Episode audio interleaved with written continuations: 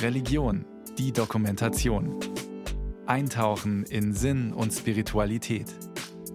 Ein Podcast von Bayern 2. Hallo, hi Anni. Wenn Diana Melzer durch ihre Heimatstadt radelt, trifft sie oft Bekannte. Und das liegt nicht nur an ihrer knallroten E-Bike-Rikscha. Ich bin in Freising geboren und aufgewachsen und arbeite und lebe in Freising und mag Freising einfach so sehr. Und äh, das ist dann immer ein großer Spaß, den Leuten die Stadt zu zeigen und auch die Einheimischen lernen dann immer wieder neue Ecken kennen. So wie diesen Stein an der Moosach, an dem sie jetzt mit ihrem ausladenden Gefährt Halt macht. Ja, hier sind wir jetzt an ähm, dem Königsstein. Den haben die Freisinger Bürger 1824 hier errichtet für Maximilian I. Das war ja der erste König Bayerns, der auch sehr beliebt war hier in Bayern und somit auch hier in Freising. Und da haben sie ihm und seiner Frau hier diesen Stein errichtet. Zwei Erwachsene und ein Kind haben Indiana Melzers Rikscha Platz. Und sie hat einen Namen. Julius heißt sie. Ursprünglich war Julius als Transportmittel für die Familie gedacht. Vor gut einem Jahr hat Diana Melzer in ihrer Festanstellung als Apothekerin Stunden reduziert und bietet seither Stadtführungen an. Sie vereint, sagt sie, ihre beiden Lieben, die zu ihrer Heimat mit der zu ihrem Fahrrad. Das kann ich so unterschreiben, auf jeden Fall. Mein Fahrrad ist mein Glück. Ich fahre sehr gerne Fahrrad, ich fahre sehr viel Fahrrad. Ich habe seit acht Jahren kein eigenes Auto mehr. Und ich muss einfach sagen, durch die äh, tägliche Bewegung, durch das äh, an der frischen Luft sein, finde ich auf jeden Fall äh, mein Glück beim Fahrradfahren und äh, das mag ich immer sehr gerne, ja. Allein so ganz ausleben kann sie ihr Glück nicht immer ohne Hindernisse. Ach, sowas. Hier versperrt uns ein Auto den Weg. In Konflikt mit anderen Verkehrsteilnehmern ist Diana Melzer bislang kaum geraten, wie sie sagt. Die Fahrradinfrastruktur aber sei durchaus ausbaufähig. Auch deshalb hat sie im April mit ihrer Rikscha demonstriert. Mit tausenden anderen Fahrradfahrern ist sie am 23. April auf dem Mittleren Ring in München geradelt. Das Ziel? Die Abschlusskundgebung am Königsplatz.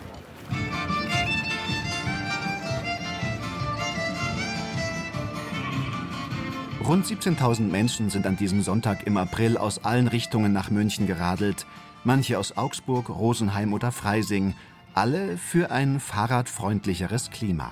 Ich radel sehr viel. Ich habe mein Auto verkauft vor knapp eineinhalb Jahren und habe wahnsinnig Spaß, mache Sport auch dadurch und ähm, die Radelwege sind teilweise so eine Katastrophe, tiefe Löcher, dann die Wurzeln unten drunter, viel zu klein vergeht fast kein Tag, wo du nicht irgendwie ähm, gefährdet wirst von Autofahrern oder angeschrien oder beschimpft. Ich bin dabei, weil ich finde, dass wir sehr viele sein müssen, um auch ein Zeichen zu setzen an unsere liebe Politik, die wie immer nichts macht. Wir haben uns sehr eingesetzt für den Ratentscheid München. Wir haben uns jetzt eingesetzt für den Ratentscheid Bayern. Und passieren tut nichts und das muss man ihnen halt immer mal wieder auch in einer großen Menge zeigen, dass wir nicht die Minderheit sind. Ja. Ja, ich finde es einfach cool, dass so viele Leute ohne Benzin hierher kommen und ähm, das finde ich auf alle Fälle unterstützenswert. Organisiert hat die Sternfahrt der Allgemeine Deutsche Fahrradclub ADFC. Es geht um bessere Bedingungen für Radfahrende in ganz Bayern und um eine umweltfreundliche Form der Mobilität. Denn das wird hier klar, für viele hier ist das Fahrrad zunächst Verkehrsmittel und unser Ersatz fürs Auto. Es ist einfach für mich das Bewegungsmittel der Zukunft neben dem ÖPNV, weil Auto ist es nicht. Für einige aber ist es weit mehr als ein Transportmittel. Für mich gilt einfach, ein Tag ohne Fahrrad ist ein verlorener Tag. Und innerhalb von München kann man alles mit dem Fahrrad machen. Man hat viel Spaß dabei. Äh, man merkt sogar morgens, wenn man mit dem Fahrrad ins Büro unterwegs ist, man hat ganz häufig die Situation, dass diejenigen, die in einem Auto sitzen, die eigentlich warm sitzen, die Radio hören können oder Musik hören können, dass die sich auf einmal sehr aggressiv anhupen und da einfach so eine Grundspannung irgendwo da ist, weil man an Ampel nicht weiterkommt oder weil man jetzt halt gerade nicht so schnell unterwegs sein kann. Und dann ist man mit dem Rad unterwegs und es regnet und man ist trotzdem in besserer Laune als die Autofahrenden. Und äh, sobald man das mal kapiert hat, dass man da eigentlich viel mehr Spaß hat, wenn man an der Luft unterwegs ist, wird es ein Teil des Lebens. Und das bedeutet für mich Fahrrad. Das ist das alles. Das ist da, das ist ein Verkehrsmittel, dass ich wohin komme. Das ist ein Mittel, dass ich draußen bin. Das ist ein Mittel, wo man mit anderen ja, Freunden unterwegs ist, Spaß hat. Man sieht viel, man verbindet sich anders mit seiner Umwelt. Ich war die letzten zwei Wochen in Holland unterwegs, eine sehr lange Tour. Man schaltet ab. Man merkt manchmal, das, ich nenne es immer Nähmaschineneffekt, das haben sie manchmal auch, wenn sie in Bergen unterwegs sind und nur noch einen Schritt vor den anderen setzen. Das Gehirn ist nicht mehr dazu in der Lage, die Probleme, die man sonst hat, immer zu wälzen. Also es ist vielleicht so ähnlich wie Tiefschlafphase in dem das Gehirn einfach vor sich hinarbeitet, ohne dass man es selber steuert. Und daher finde ich Fahrradfahren schon auch, ja, es ist kontemplativ, es holt einen ein bisschen runter und erdet einen einfach. Es ist ein Teil des Lebens, jeden Tag, wo man radeln kann, ist einfach wunderschön. Ja, ja, ja, wir sind mit dem Radl da. Ey, jeder kennt das, irgendeine Last schleppt jeder. Der eine mit, der andere ohne Gepäckträger. Meine scheint zu sein, dass mein Goldesel aus Draht ist. Na gut, der braucht kein Heu und die Parkfrist ist gratis. Bei näherer Betrachtung mein bester Freund. Gemeinsam haben wir wohl noch nie ein Fest versäumt. Während der Rest nur träumt vom Heimkommen, kann ich dir flüstern. Mein Homie steht draußen angekettet und ist nüchtern.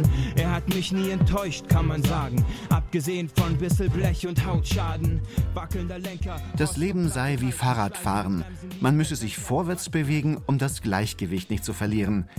Diese Sätze werden Albert Einstein zugeschrieben. Etwas abgewandelt hat die katholische Mystikerin Madeleine Delbrel den Gedanken in ihrem Gedicht Fahrradspiritualität zu Papier gebracht. Nur im schwungvollen Voran, in der Bewegung sei es möglich, dieses Gleichgewicht zu halten. Die evangelische Pfarrerin Irene Geiger-Schaller kann diesen Analogien zum Leben durchaus etwas abgewinnen. Sie radelt selbst sehr gerne, um den Kopf frei zu bekommen und weil in der Bewegung wieder manches ins Gleichgewicht kommt. Ich denke schon auch, dass tatsächlich das Leben uns eben vor allem abverlangt, in der Balance zu bleiben. Also, dass es halt wirklich eigentlich für jeden und jede von uns darauf ankommt, dass man halt mit den Verpflichtungen, die man hat, dass man die auf der einen Seite natürlich gut erfüllt, auf der anderen Seite aber auch seine Grenzen ziehen kann. Ja, mit Beziehungen, die man hat, dass man da auch im Gleichgewicht einfach bleibt mit allen Dingen, die auf einen einstürmen, aber natürlich auch mit Ängsten und Sorgen, dass man auch mit denen umgehen kann und da auch die Balance zwischen Hoffnung und Sorge halten kann, sodass man eben auch wirklich weitermachen kann. Weitermachen, sich vorwärts bewegen, nicht verharren, nicht auf der Stelle treten, nicht stehen bleiben. Ja, in dieser Hinsicht verhalte sich das Fahrradfahren ähnlich wie das Leben an sich, meint Irene Geiger-Schaller.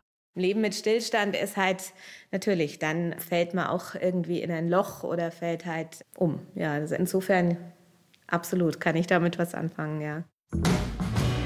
Ich bleibe in Bewegung. Ich will nicht stillstehen. Ich weiß genau, Stillstand ist wie tot sein. Stillstand ist wie tot sein, hat der unterfränkische Musiker Matze Rossi einmal getextet. Ganz so extrem sieht das die evangelische Pfarrerin aus Oberhaching nicht. Wer in Bewegung ist, wer kräftig in die Pedale tritt oder wer übertragen aufs Leben viel leistet und tätig ist, der braucht auch immer wieder Pausen und Möglichkeiten zur Ruhe zu kommen und um Kraft zu tanken. Und genau das will sie in ihrer Kirche zum guten Hirten in Oberhaching bei München ermöglichen. An unserer Kirche sind die Schilder, unsere Kirche ist offen, treten Sie ein. Das war die erste Initiative von der Landeskirche, dass man eben die Kirchen überhaupt offen hält für Menschen, die halt einfach mal dazwischen äh, Ruhepausen wollen. Das wird auch wirklich viel hier angenommen. Und dann eben noch als zweites Schild die Radwegekirche. Dieses Schild haben wir jetzt seit einigen Jahren auch an unserer Kirche, weil wir uns da beworben haben, Radwegekirche zu werden. 76 sogenannte Radwegekirchen gibt es inzwischen in Bayern. Die meisten liegen rund um die beliebten Radwege in Franken, um den Altmühltalradweg und den Tauberradweg. Mit initiiert hat sie Thomas Rossmerkel, Referent für Kirche und Tourismus in der Evangelischen Landeskirche. Also die Idee ist entstanden aus der Tatsache, dass wir eben schon viele, viele offene Kirchen in Bayern zum Beispiel hatten. Wir haben diese Aktion allerdings auch deutschlandweit gemacht. Und dazu kam, dass der Radfahrboom ja gigantisch ist. Und dann haben wir gesagt, warum sollten wir unsere schönen offenen Kirchen nicht auch als Radwegekirchen äh, bewerben, sodass Radfahrer auch was davon haben. Zu finden sind sämtliche Kirchen, die als Radwegekirchen ausgezeichnet sind, unter der gleichnamigen Adresse im Internet. Voraussetzung für das entsprechende Siegel der evangelischen Landeskirche ist, dass die Kirche verlässlich jeden Tag geöffnet ist und dass sie nicht mehr als einen Kilometer von einem Radweg entfernt ist. Und dann sollte sie natürlich ansprechend gestaltet sein, sollte vielleicht die Möglichkeit bieten, eine Kerze anzuzünden oder ein Segenswort mitzunehmen oder in einem Anliegenbuch sich einzutragen mit dem Anliegen, was einen beschäftigt. Sollte außen möglichst auch Radelständer haben, vielleicht eine Wasserquelle, vielleicht gibt es innen eine Schale mit Äpfeln. Manche haben auch Toiletten, das ist natürlich auch sehr nett und worüber Radfahrer sich natürlich auch immer freuen, über Hinweise, wo gibt es Bed and Breakfast, wo gibt es vielleicht die nächste Radlwerkstatt, wenn es eine Panne gibt. Also all das, was einen Radfahrer eigentlich erfreuen sollte. Die Resonanz sei insgesamt sehr gut, sagt Thomas Rossmerkel. Weil der Radfahrer braucht ja immer wieder unterwegs Haltestationen, Orte, wo er innehalten kann, wo man ausruhen kann. Und ich meine, so viele Wirtshäuser gibt es da nicht und man kann auch nicht alle zwei Stunden in ein Wirtshaus einkehren. Das ist für ein Radfahren auch nicht günstig. Und äh, von daher ist das natürlich ein schöner Ort, wo ich einkehren kann, wo ich nichts zahlen muss. In einem Museum muss ich dann gleich wieder was zahlen, sondern ich kann einfach mal ein paar Minuten, eine halbe Stunde, je nachdem, kann ich aufhören, mich abzumühen auf dem Rad und mal für mich sein und vielleicht auch ein paar Gedanken für mich sammeln. Ja, das ist also unsere Kirche. Sie ist eine sehr schöne, einladende Kirche. Also ich bin wirklich sehr, sehr gerne hier Pfarrerin. Große Fenster, helle Kirchenbänke, im Halbrund angeordnet. Gut 200 Menschen haben hier Platz in der Radwegekirche in Oberhaching südlich von München. Auf den ersten Blick wirkt der Raum deutlich kleiner, fast privat, wie in einer Kapelle. Ein Ort, an dem man zur Ruhe kommen kann, findet Pfarrerin Irene Geiger-Schaller. Sie ist klein, übersichtlich, wirkt wie ein großes Wohnzimmer sozusagen. Unsere Mesnerin sorgt sich liebevoll drum. Es ist immer frischer Blumenschmuck da. Und wir haben eben auch einfach verschiedene Ecken in dieser Kirche auch ausgebildet, wo man ja, wo man einfach mal kurz verweilen kann. Es gibt ein Buch, wo man Gebete reinschreiben kann. In dem Buch sind menschliche Dramen niedergeschrieben, genauso wie große Gefühle. Menschen, die jemanden verloren haben oder sich um einen lieben Angehörigen sorgen, haben hier hineingeschrieben. Andere haben ihren Dank ausgedrückt für das Gute, was ihnen widerfahren ist. All das, weil sie die Möglichkeit hatten, hier zur Ruhe zu kommen und durchzuschnaufen. Lieber Gott, im Himmel beschütze mich und meine Familie. Lieber Gott, nun weiß ich nicht, was richtig oder falsch ist. Oder auch hier zum Beispiel, Herr, ich danke dir für mein drittes gesundes Enkelkind. Diese Kirche hier wird tatsächlich relativ viel besucht tagsüber und zwar ganz unterschiedlich. Wir haben die äh, Kirche ist direkt neben verschiedenen Schulen auch und äh, manchmal habe ich auch das Gefühl, dass tatsächlich Schüler sich auch mal hier reinsetzen, um Ruhe zu haben. Viele Spaziergänger kommen rein. Und natürlich die Radler. Wie viele das sind, kann die Pfarrerin nicht sagen. Sie ist ja nicht immer vor Ort. Die Kirche liegt am sogenannten Münchner Wasserweg, einer beliebten Ausflugsstrecke raus aus der Großstadt und nah an der Kugleralm, einem großen Biergarten, der für sich in Anspruch nimmt, das Radler erfunden zu haben. Radler, Brezen und Humtata gibt's in der Kirche zum guten Hirten im Ortskern von Oberhaching nicht. Stattdessen Stille und Gratis-Einkehr. Ja, ja, ja, ja, ich bin mit dem Radl da. Sattelfest und zwar nied- und nagelbar. Weil ich heute ohne Benzin und Kabel fahr. Ja, ja, ja, ja, ja, ich bin mit dem Radl da. Ich mühe mich ab, nur um das Rad in Bewegung zu halten. Und trotzdem scheint es, als würde ich nicht vorankommen. Es fühlt sich an, als würde man eine abwärts fahrende Rolltreppe hochlaufen. Schreibt die Philosophieprofessorin und ehemalige Radrennfahrerin Heather L. Reed in ihrem Beitrag für den 2017 erschienenen Sammelband Philosophie des Fahrradfahrens über Fahrradtouren in den italienischen Dolomiten. Wenn man die letzten paar Serpentinenkilometer erreicht, denkt man, die Steigung würde abnehmen. Tut sie aber nicht. Tatsächlich hat der letzte Anstieg, der flach aussieht, wenn man auf ihn zufährt, eine Steigung von rund 15 Prozent. Ich glaube nicht, dass ich den Marmolader jemals geschafft habe, ohne mindestens einmal anzuhalten und erschöpft über meinem Lenker zu hängen. Und trotzdem versucht sie es immer und immer wieder. Die Philosophin sieht darin eine Parallele zu ihrem Leben. Als professionelle Philosophin bin ich häufig mit Ablehnungen konfrontiert. Ich verschicke Texte, Buchexposés und Anträge für Stipendien. Die meisten von ihnen werden abgelehnt. Der Mut, es immer wieder zu versuchen, ist derselbe Mut, der mich antreibt, immer wieder diese zermürbenden Berge zu bezwingen. Die Zeit auf dem Rennrad, so beschreibt es Heather L. Reed, habe sie gelehrt, eine Perspektive zu haben, sich zu erinnern, was wichtig ist und eine Balance zu finden. Als Beispiel erinnert sie sich an ein Rennen, das sie aufgrund eines Hagelsturms unterbrochen hatte. Nach einer Weile klarte der Himmel auf. Ich setzte mich wieder aufs Rad und beendete das Rennen.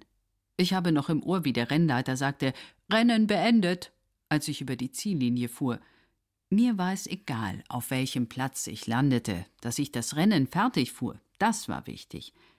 Ein Philosoph zu sein bedeutet, Weisheit anzustreben. Und das bedeutet, dran zu bleiben, auch wenn es hart ist, und systematisch nach einem Ziel zu suchen. Inzwischen haben sich ihre Prioritäten und Ziele verschoben. Heather L. Reed fährt keine Fahrradrennen mehr, sondern pendelt mit dem Fahrrad zur Arbeit. Dabei könne sie sehr gut nachdenken, Texte strukturieren, schreibt sie. Irgendetwas am Rhythmus des in die Pedale Tretens bringt meine Gedanken in Gang. Meine kurzen Pendelstrecken und Wochenendtouren verschaffen mir leeren mentalen Raum, in dem ich mich auf nichts Besonderes konzentrieren muss. Raum weit genug für philosophische Gedanken über die Natur des Lebens oder die Flexibilität von Gerechtigkeit – Radfahren mag keine Philosophen hervorbringen, aber es schafft für Philosophen den Raum, um zu denken und zu wachsen. Ja, ja, ja, ja, wir sind mit dem Radl da. Auch Radl durchleben die Perioden der Moden und werden lobenswert gestaltet vom Boden bis oben hin. Ohne Sinn, so meint man, doch schicke Accessoires sind nicht wegzudenken wie aus Kinderzimmern. Was ist was? Ja, Fahrradfahren liegt im Trend.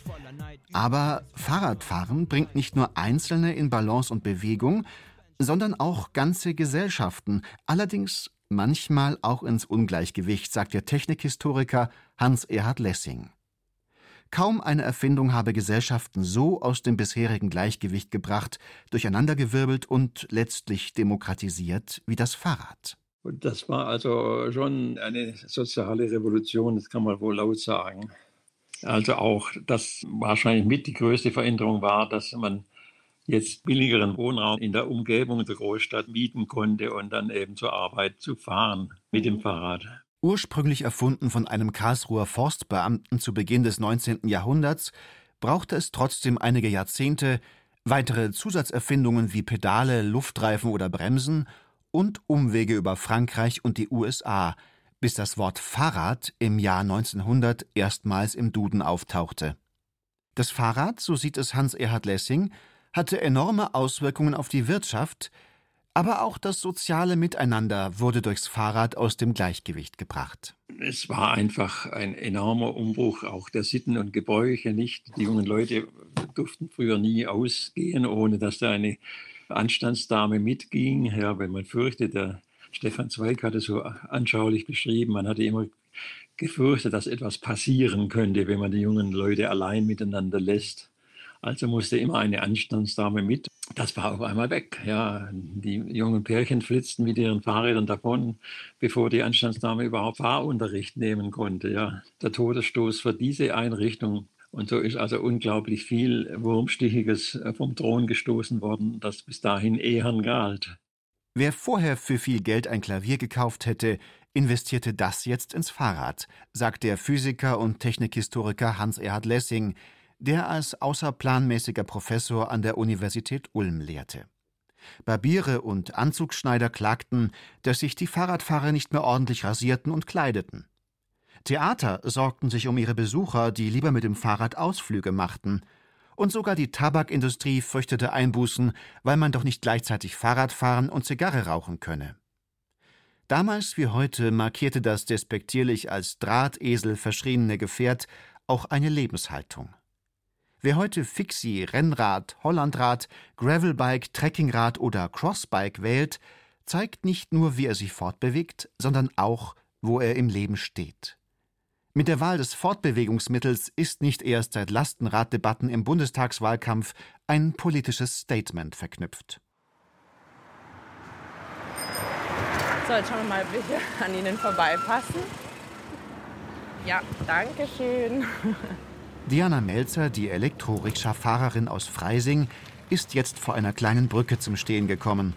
Auf der anderen Seite wartet eine Radlerin mit Anhänger.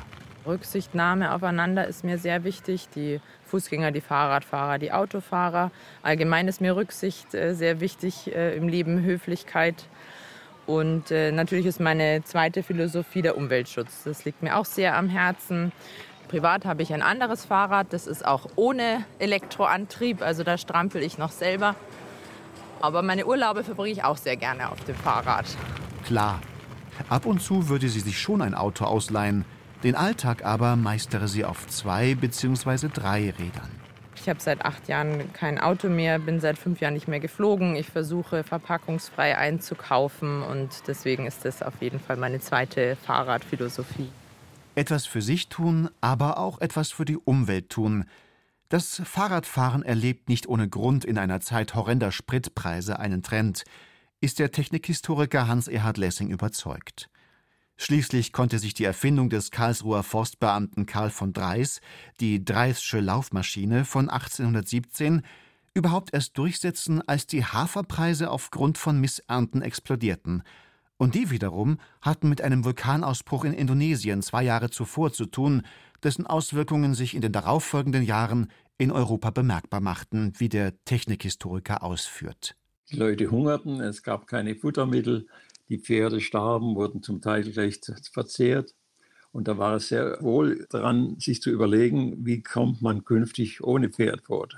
Mobilität und Fortbewegung seien damals wie heute nicht nur ein Lebensgefühl, eine Frage der Einstellung, sondern auch eine soziale Frage gewesen, so Lessing. Es gab ja schon den alten Adam Smith, der gesagt hat, es ist unmoralisch, total unmoralisch, Pferde zu füttern, während Menschen verhungern. Biokraftstoffe für den Tank, während Menschen hungern? Die heutige Mobilitätsdiskussion ähnelt der von damals. Allerdings auch wenn medial manchmal kriegsähnliche Zustände zwischen Fahrrad- und Autofahrern beschrieben werden, für Revolution stand das Fahrrad wohl nur in seinen Anfangsjahren. Damals herrschte ja große Zensur und man durfte diese Hungersnot gar nicht benennen in den Zeitungen. Und da haben die Leute geschrieben, ja, es ist zu hoffen, dass die Haferpreise wieder fallen werden, wenn sich dieses Laufrad, diese Laufmaschine, der korrekte Ausdruck, sich weiter fortsetzen würde, würde man keine Pferde mehr füttern müssen. Die Schreiber behielten recht. Die Laufmaschinen bekamen Pedale und Bremsen und setzten sich durch, entgegen jeglicher Verbote. Ja, ja, ja, ja, ich bin mit dem Radl da. Sattelfest und zwar nied- und nagelbar. Weil ich heute ohne Benzin und Kabel fahr. Ja, ja, ja, ja, ja, ich bin mit dem Radl da. Heute steht das Fahrrad doch eher für Kontemplation, denn für Revolution. Da sind sich die Befragten einig. Allein schon durch diese gleichmäßige Bewegung kommt man ja da irgendwie in so einen guten Rhythmus. Und ähm, ja, der Fahrtwind bläst einen den Kopf frei und das ist auf jeden Fall mit Pilgern zu vergleichen. Ich bin tatsächlich vor elf Jahren selber den Jakobsweg gepilgert und ähm, hatte da diesen Effekt natürlich auch, aber es ist beim Fahrradfahren durchaus auch so. Ich denke, wer viel Fahrrad fährt, der geht auch mit manchen Problemen auch anders um weil ich denke, man merkt dann immer wieder beim Fahrradfahren auch, auch das Mühsame beim Bergen und so weiter. Also wenn man jetzt nicht gerade E-Bike fährt, Anstrengung lohnt sich, äh, trainieren lohnt sich und das ist im Leben ja auch nicht aufgeben, sondern immer wieder äh, ja, Kräfte sammeln und auch wenn man meint, es geht nicht mehr weiter, es geht dann doch weiter oder nach einer kleinen Pause wieder. Also von daher kann man sicher viele Elemente vom Radfahren auch aufs Leben übertragen und umgekehrt. Ich fahre schon auch einfach manchmal raus oder wenn ein bisschen zu viel ist und ich habe vielleicht auch nicht ganz so viel Zeit, dann, dann nehme ich das Fahrrad, fahre bis dann in den Wald raus und ja, durchaus kann man auf dem Fahrrad zu sich finden, weil man einfach schön treten und nachdenken kann. und man entfernt sich von allem, was gerade so um einen herum ist und hat die Gelegenheit, ein bisschen äh, das Gehirn zu lüften. Allerdings, das schiebt der Technikhistoriker noch hinterher, sich vorwärts bewegen, in Balance bleiben und dabei auch noch das Hirn zu lüften, das will geübt sein. Simone de Beauvoir hat geschrieben, dass ihr Lebensgefährte, der sagte, dass der immer in den Graben fuhr mit dem Fahrrad, weil er so in Gedanken war, dass er nicht mehr auf den Weg achtete.